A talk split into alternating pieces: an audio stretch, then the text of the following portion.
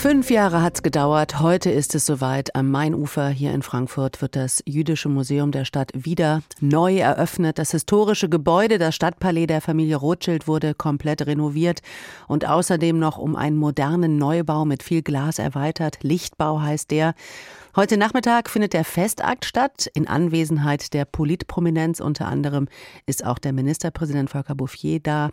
Bevor das Museum dann morgen seine Tore für uns, für die Besucher eröffnet, das Jüdische Museum in Frankfurt ist das älteste seiner Art in Deutschland. 1988, zum 50. Jahrestag der Pogromnacht im November 38, wurde es eröffnet.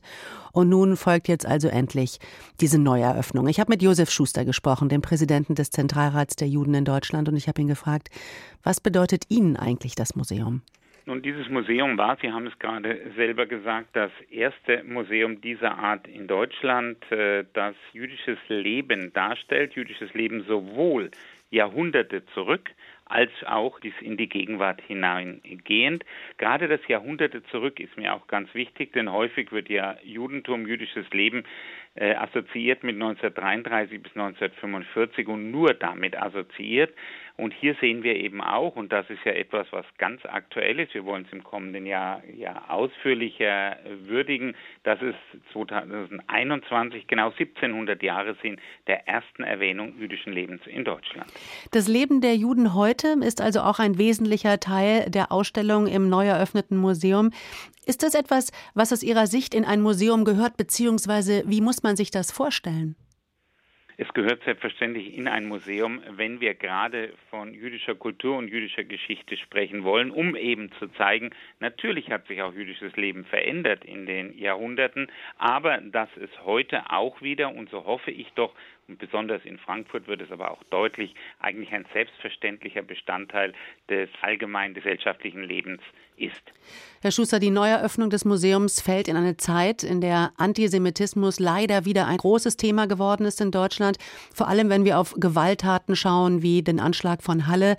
Das Jüdische Museum versteht sich da als eine Art Einrichtung, die Hetze und Gewalt gegenüber Minderheiten und dem Antisemitismus entgegenwirken will. Was kann ein Museum dazu beitragen? Ein Museum kann denke ich, eine ganze Menge beitragen. Und zwar, ich bin mir darüber im Klaren, dass Menschen, die von sich, ja, von sich aus oder so inzwischen sich entwickelt haben, dass sie antisemitisches Gedankengut haben, sicherlich nicht durch den Besuch eines Museums von ihren Gedankengängen geheilt oder abgebracht werden können. Aber es geht darum, a, im Unterrichtsbereich, im schulischen Bereich, denn dafür ist ein Museum auch ganz wichtig, von vornherein hier entgegenzuwirken, aber auch mit Menschen, die ein solches Museum besuchen, die dann auch in ihrer Meinung gefestigt werden können, in einer positiven Einstellung zu jüdischem Leben, denen auch den inhaltlichen Rückhalt zu geben, um dann auch die Zivilcourage zu haben, um ja im Freundeskreis, im Bekanntenkreis, wenn es zu antijüdischen Ressentiments oder auch fremdenfeindlichen Bemerkungen kommt, zu sagen, ey, stopp, weißt du, was du da gerade gesagt hast? Das stimmt doch gar nicht, ist doch ein Schmarrn, ich hab's doch im Museum da und da gesehen. Auch sonst ist das Leben äh, der jüdischen Gemeinden in Deutschland wieder präsenter als früher, weil eben auch die Gemeinden stärker gewachsen sind. Aus Ihrer Sicht, Herr Schuster, warum ist Antisemitismus trotzdem wieder stärker und auch so gewaltbereiter bei uns geworden? Nun, die Situation ist so, dass wir seit Jahren, seit Jahrzehnten in verschiedenen Umfragen und Untersuchungen immer wieder die Zahl haben, dass rund 20 Prozent, sprich jeder fünfte Deutsche, antijüdische Ressentiments in sich trägt. Das hat sich nicht geändert. Aber was sich geändert hat, man traut sich das wieder zu sagen, was man lange Zeit gedacht hat, aber sich nicht getraut hat zu sagen.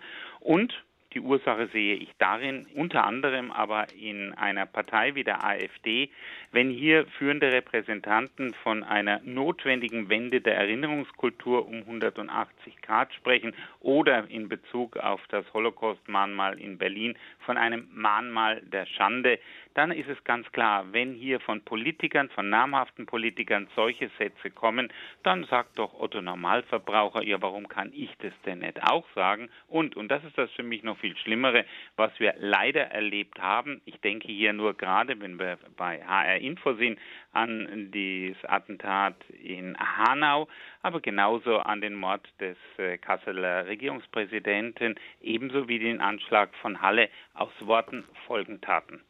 Frankfurt ist eine Stadt, die sich wirklich bemüht, die Stadt für die jüdische Gemeinde spannend zu machen. Ganz aktuell entsteht ja auch am Kulturcampus eine jüdische Akademie, dann die Wiedereröffnung des Museums jetzt.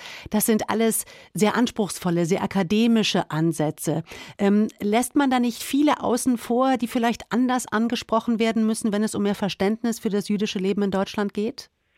Zum einen sehe ich, kenne nun die Einzelheiten des Museums in Frankfurt noch nicht, aber ich sehe es ja auch zum Beispiel beim Jüdischen Museum in Berlin oder in anderen Einrichtungen, dass sie eigentlich so aufgebaut sind, dass sie für jedermann verständlich und Informationen geben. Und ich baue hier gerade auch auf Besuch von Schulklassen, die in einem solchen jüdischen Museum eine ganze Menge eben mitnehmen können.